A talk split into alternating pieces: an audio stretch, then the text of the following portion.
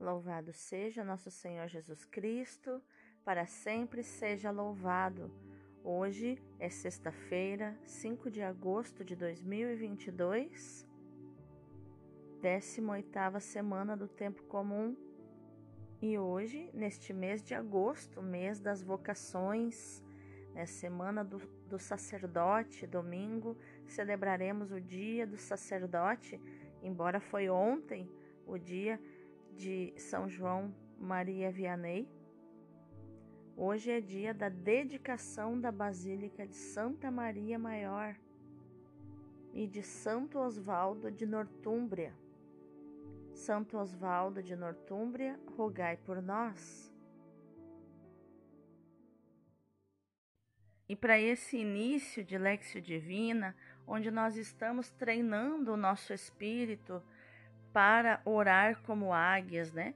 Para enxergar a oração como o voo de uma águia, né? para sairmos desta posição de galinhas, de ficar ciscando no mesmo problema, nas mesmas lamentações, de ficar prisioneiros do galinheiro, do galinheiro das reclamações, mas acordar a águia que existe dentro de mim, dentro de você, para voarmos aonde a águia vai, que é onde tem ventos favoráveis, os ventos do espírito. E para voar como águia, nós precisamos sair deste lugar de lamentação, este lugar onde eu foco naquilo que eu não tenho, naquilo que eu preciso, porque isso é escassez.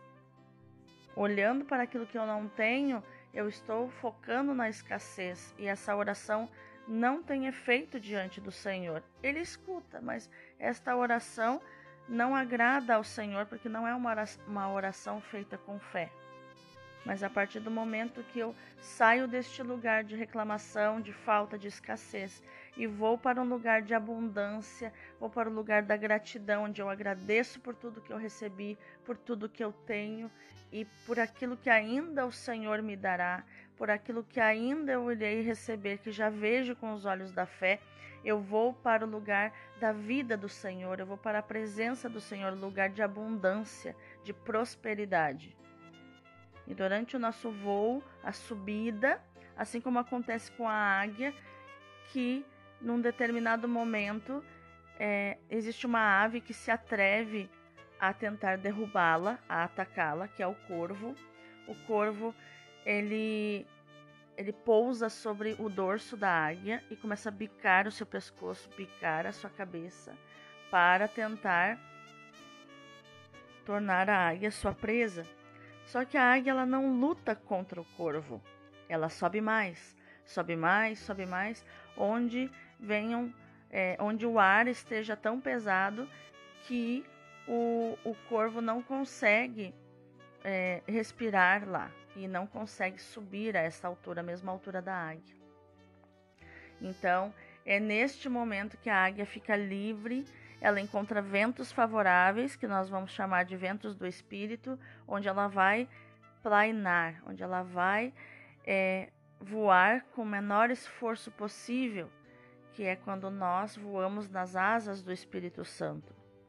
Então eu quero que você entenda que neste momento que nós estamos subindo, virá algo para tirar a tua atenção, algo para é, distrair você, que é esse corvo que virá bicar a sua águia subindo em oração. E eu preparei para esse momento uma música que fala muito desse nosso voo de águia que nós estamos treinando de oração, que é a música Nas Asas do Senhor, da Celina Borges. Depois você pode procurar ela para cantar, para aprender. Essa música, a letra é de Isaías 40, a partir do versículo 31, que diz assim: Sei que os que confiam no Senhor revigoram suas forças, suas forças se renovam. Posso até cair ou vacilar, mas consigo levantar, pois recebo dele asas, e como águia me preparo para voar. Eu posso ir muito além de onde estou, vou nas asas do Senhor. O teu amor é o que me conduz. Posso voar e subir sem me cansar, ir para frente sem me fatigar. Vou com asas como águia, pois confio no Senhor. O Senhor que me dá forças para ser um vencedor, nas asas do Senhor vou voar. Vamos voar? Iluminai, Senhor, as nossas ações, para que em vós comece e em vós termine tudo aquilo que fizermos no dia de hoje. Em nome do Pai, do Filho e do Espírito Santo. Amém. Rogai por nós, ó Santa Mãe de Deus, para que sejamos dignos das promessas de Cristo. Amém. Oração do ano da excelência. Senhor nosso Deus Todo-Poderoso, eu creio que tu és a própria excelência, por isso eu creio que és excelente em todas as tuas obras e que tens o melhor para mim. Eu te consagro esse ano de 2022 para que seja um verdadeiro ano da excelência em todas as áreas da minha vida, na saúde do meu corpo, da minha alma e do meu espírito, na minha vida profissional e financeira, na minha vida emocional e na minha vida familiar. Afasta para longe de mim todo o mal e derrama das tuas excelentes bênçãos e graças sobre mim. Tudo isso eu te peço e já te agradeço na certeza de ser atendido. Em nome de Jesus. Amém. E o nosso voo de águia vai ser através da fórmula que o próprio Jesus ensinou, que é a oração do Pai Nosso. A oração do Pai Nosso, ela não é apenas uma oração para que nós repitamos, para que a gente repita. Não, ela é uma fórmula de oração do modo perfeito de adorar a Deus, modo perfeito de orar a Deus. Então, Pai nosso, que estais nos céus. Tu reinas, Pai. Tu reinas, nós queremos te agradecer porque o Senhor cuida de nós. O Senhor reina no seu trono e tudo passa pelo teu trono, Pai. Eu quero te agradecer porque já sinto o teu mover, o teu agir no meu coração. Já podemos sentir, Senhor, o teu trabalhar nos nossos corações. Santificado seja o teu nome. Sejas glorificado o teu nome, Senhor, que dá vida a todas as coisas. Venha o teu reino. Se estabeleça, Senhor, o teu reino dentro do meu coração. Teu reino exclusivo e excludente, que ele exclua todos os outros reinos que atrapalham a minha alma Instaura, Senhor, o teu reino nas partes de mim onde ele ainda não chegou, naqueles lugares, Senhor, onde há trevas, naqueles lugares, Senhor, que eu ainda não deixo o Senhor reinar. Seja feita a tua vontade, tanto na terra como no céu, Senhor. Pai, que a tua vontade prevaleça, que ela seja soberana sobre todas as coisas, porque a tua vontade é o melhor para mim, o Senhor me ama e quer o melhor para mim. Toma a iniciativa de me amar, mesmo eu sendo pecadora necessitada de salvação. Eu declaro o senhorio e o governo de Jesus sobre o meu coração, sobre a minha casa, sobre este lugar. Eu quero fazer a tua vontade, Senhor porque a tua vontade é boa, perfeita e agradável e ultrapassa todos os sonhos do meu coração, tudo aquilo que eu posso pensar ou imaginar, Senhor. A tua vontade para mim, para a minha vida, ultrapassa tudo isso. O pão nosso de cada dia nos dai hoje, Senhor. O pão da tua palavra, nós temos fome da tua palavra, Senhor. Queremos meditar, queremos amar a tua palavra, Senhor. Queremos caminhar sobre a estrada da tua palavra, Senhor, que é o próprio Jesus, que é o caminho, a verdade e a vida. Queremos caminhar neste caminho, Senhor, que o Senhor nos deu para amar, para seguir. Perdoa, Senhor, as nossas ofensas, assim como nós perdoamos a quem nos ofendeu.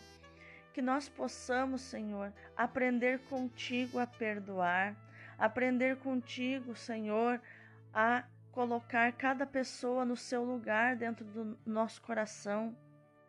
a dar pertencimento a todas as pessoas dentro do nosso coração e que nós possamos escolher perdoar, escolher, Senhor, pacificar o nosso coração, assumir a nossa responsabilidade pelos limites que não estabelecemos para que as pessoas pudessem nos machucar, pelo respeito que nós não colocamos para que a pessoa não nos desrespeitasse, para todos os abusos que nós aceitamos, Senhor, das pessoas.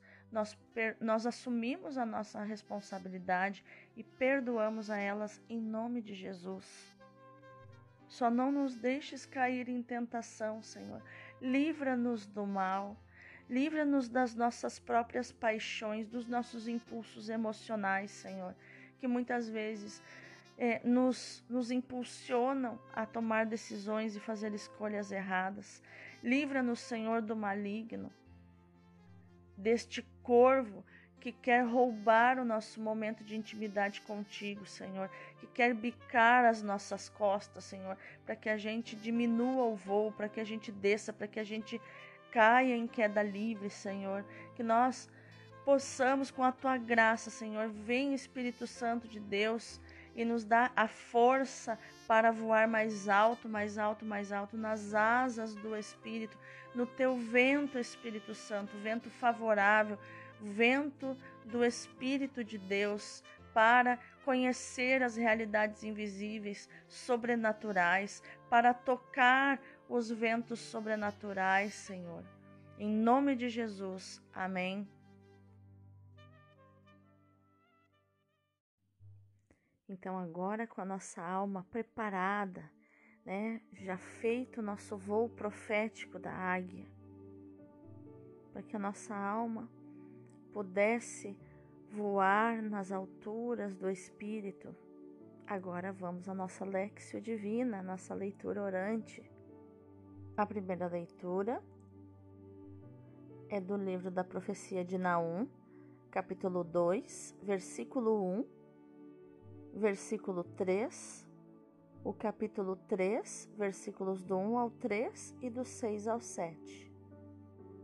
Eis sobre os montes os passos de um mensageiro que anuncia a paz.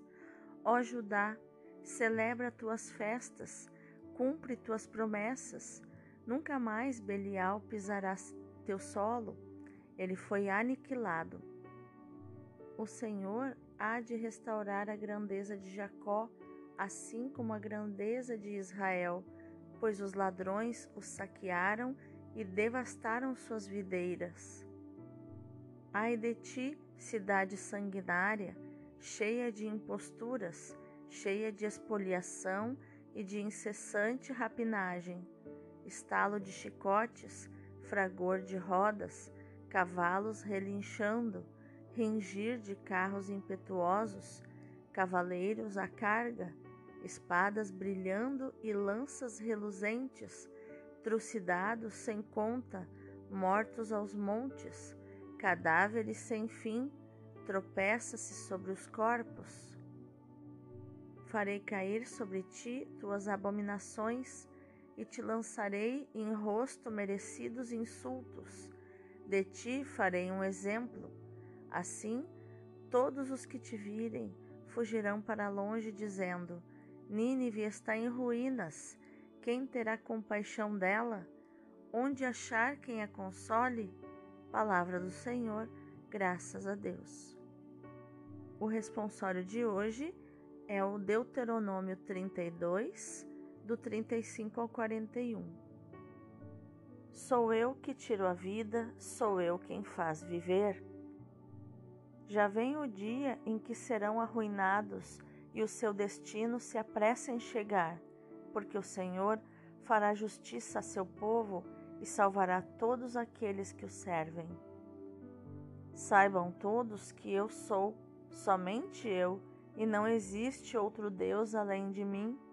Quem mata e faz viver sou eu somente. Sou eu que firo e eu que torno a curar.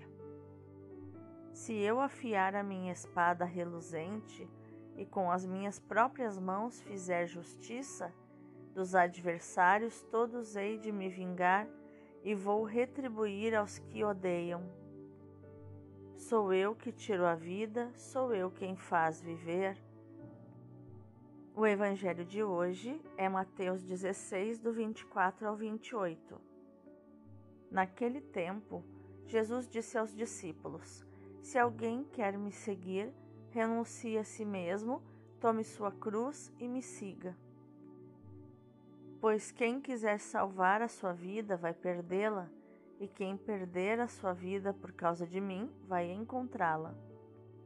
De fato, de que adianta o homem ganhar o mundo inteiro, mas perder a sua vida? Que poderá alguém dar em troca de sua vida? Porque o filho do homem virá na glória do seu Pai com seus anjos e então retribuirá a cada um de acordo com a sua conduta. Em verdade vos digo: alguns daqueles que estão aqui não morrerão antes de verem o Filho do Homem vindo com seu reino. Palavra da salvação, glória a vós, Senhor. Vamos aos contextos das leituras de hoje. A primeira leitura nos mostra o pequeno livro de Naum, que não apresenta as características da literatura profética tais como oráculos condenatórios e salvíficos, chamamentos à conversão ou anúncios de castigo, por exemplo. Trata-se de poemas exultantes de militarismo e vingança a propósito da queda de Nínive. Terror dos povos vizinhos, incluindo Israel e Judá, o Império Assírio caía no verão de 612 às mãos de babilônios e medos, ou medos. O povo de Israel e Judá celebrou com alegria a salvação e a paz reencontradas.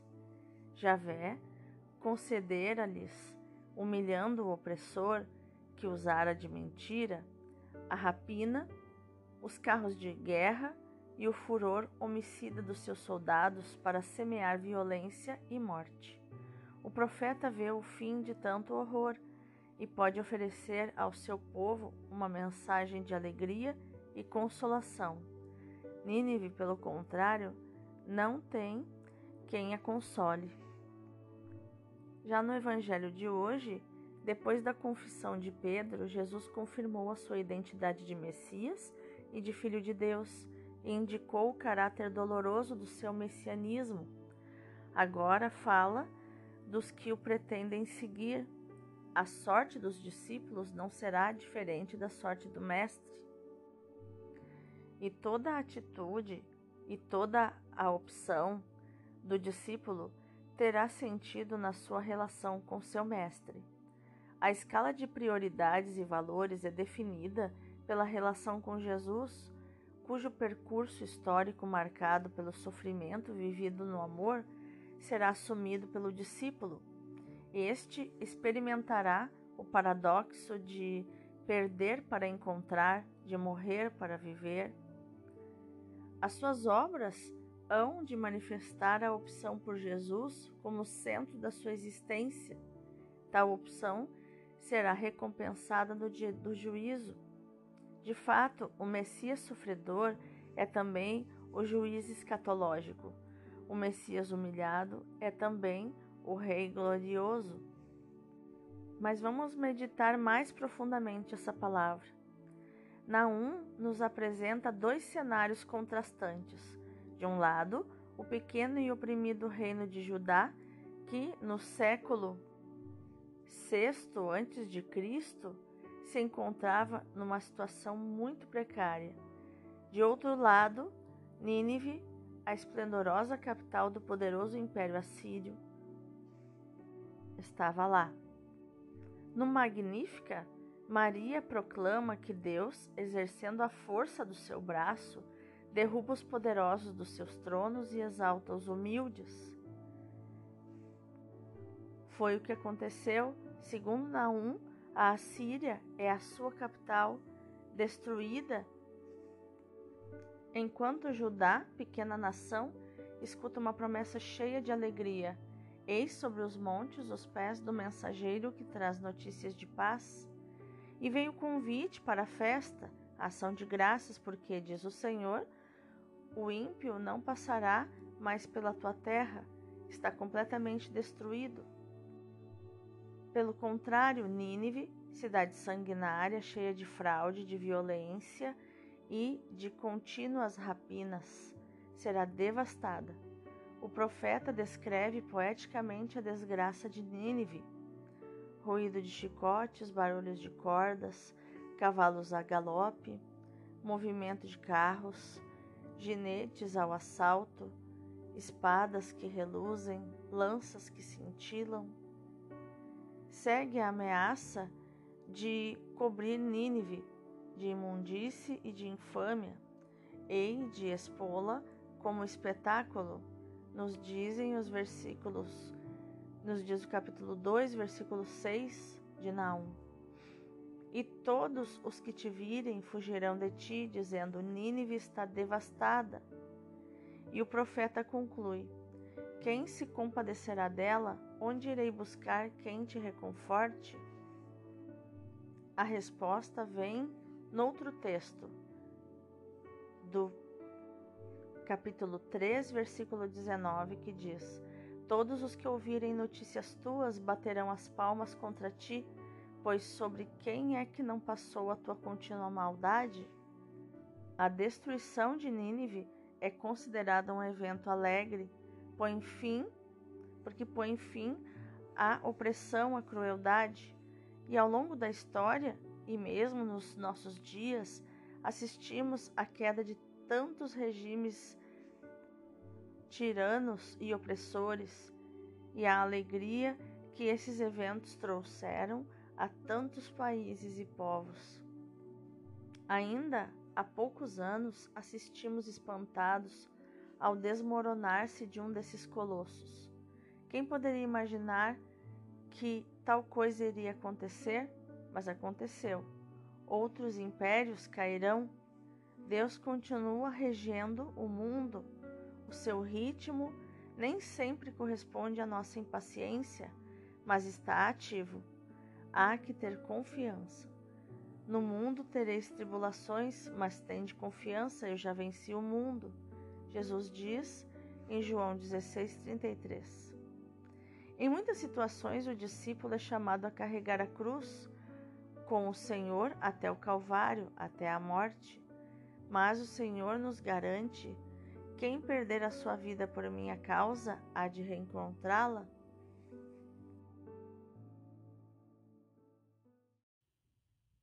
A lógica de Deus não inclui triunfos idênticos aos dos poderosos deste mundo que até acabam por se revelar transitórios mas inclui perder a própria vida, gastá-la ao serviço dos outros, sem recusar os sofrimentos que daí pode, podem vir, mas, sobretudo, continuando sempre a amar. Quem vive assim torna-se uma testemunha silenciosa, mas eficaz da verdadeira libertação. Vamos orar? Gratidão, Senhor porque não me obrigas a te seguir, mas apenas me faz o convite. Quero acolhê-lo e cada dia carregar a minha cruz, levar a minha cruz, seguir os teus passos. Só o teu caminho leva à vida, porque tu és o caminho e a vida. Eu sei que caminhar contigo e como tu, Senhor, implica sofrimento. Amar como tu amou significa dar a vida. Isso me assusta. Preferia um amor mais fácil. Mas compreendo que o amor que não se dá totalmente não é mais do que uma cópia camuflada do egoísmo. Infunde em mim, Senhor, o teu Espírito Santo, para que eu viva o amor que se sacrifica, o amor que se dá sem condições até o fim. Que eu aprenda definitivamente, Senhor, a sabedoria do teu amor crucificado. Amém. Vamos contemplar essa palavra. Somos batizados na cruz. Devemos morrer com Jesus para ressuscitarmos com Ele, nos diz Paulo em Romanos 8,17. Membros de Jesus Cristo, devemos ter a mesma sorte que o nosso chefe, que é a cabeça do nosso corpo. Ser parecidos com Ele, essa é a nossa glória. Ele nos indicou a via da salvação, é preciso segui-la. Nos diz São Paulo em Romanos 12, 1: Suplico-vos que façais dos vossos corpos uma hóstia viva, santa e agradável a Deus. Hóstia significa vítima. A cruz é a imitação de Cristo, é a salvação, é a vida, é a fonte das doçuras celestes. O que farei para me unir à divina vítima? Que penitência hei de me impor? Que sacrifícios me pede a graça divina? Não tenho cuidados excessivos com meu corpo? No sono, nas refeições, nos descansos, não tenho nada para cortar, para sacrificar? Aqueles que pertencem a Jesus Cristo, de São Paulo em Gálatas 5:24, crucificaram seus corpos com as suas cobiças. Devo propor-me alguma prática de mortificação interior e exterior. Devo também abandonar-me à vontade divina e aceitar as cruzes que a divina providência me enviar. Que aquele que quiser seguir-me e amar-me, disse o bom mestre, renuncie a si mesmo e tome a sua cruz. Que lindo, né? Que lindo. E nessa, nesse clima de reflexão sobre a cruz de Cristo, que a nossa ação no dia de hoje seja meditar, proclamar e viver esta palavra de Mateus 16, 25, que diz: Quem perder a sua vida por minha causa, há de encontrá-la. Deus abençoe o teu dia.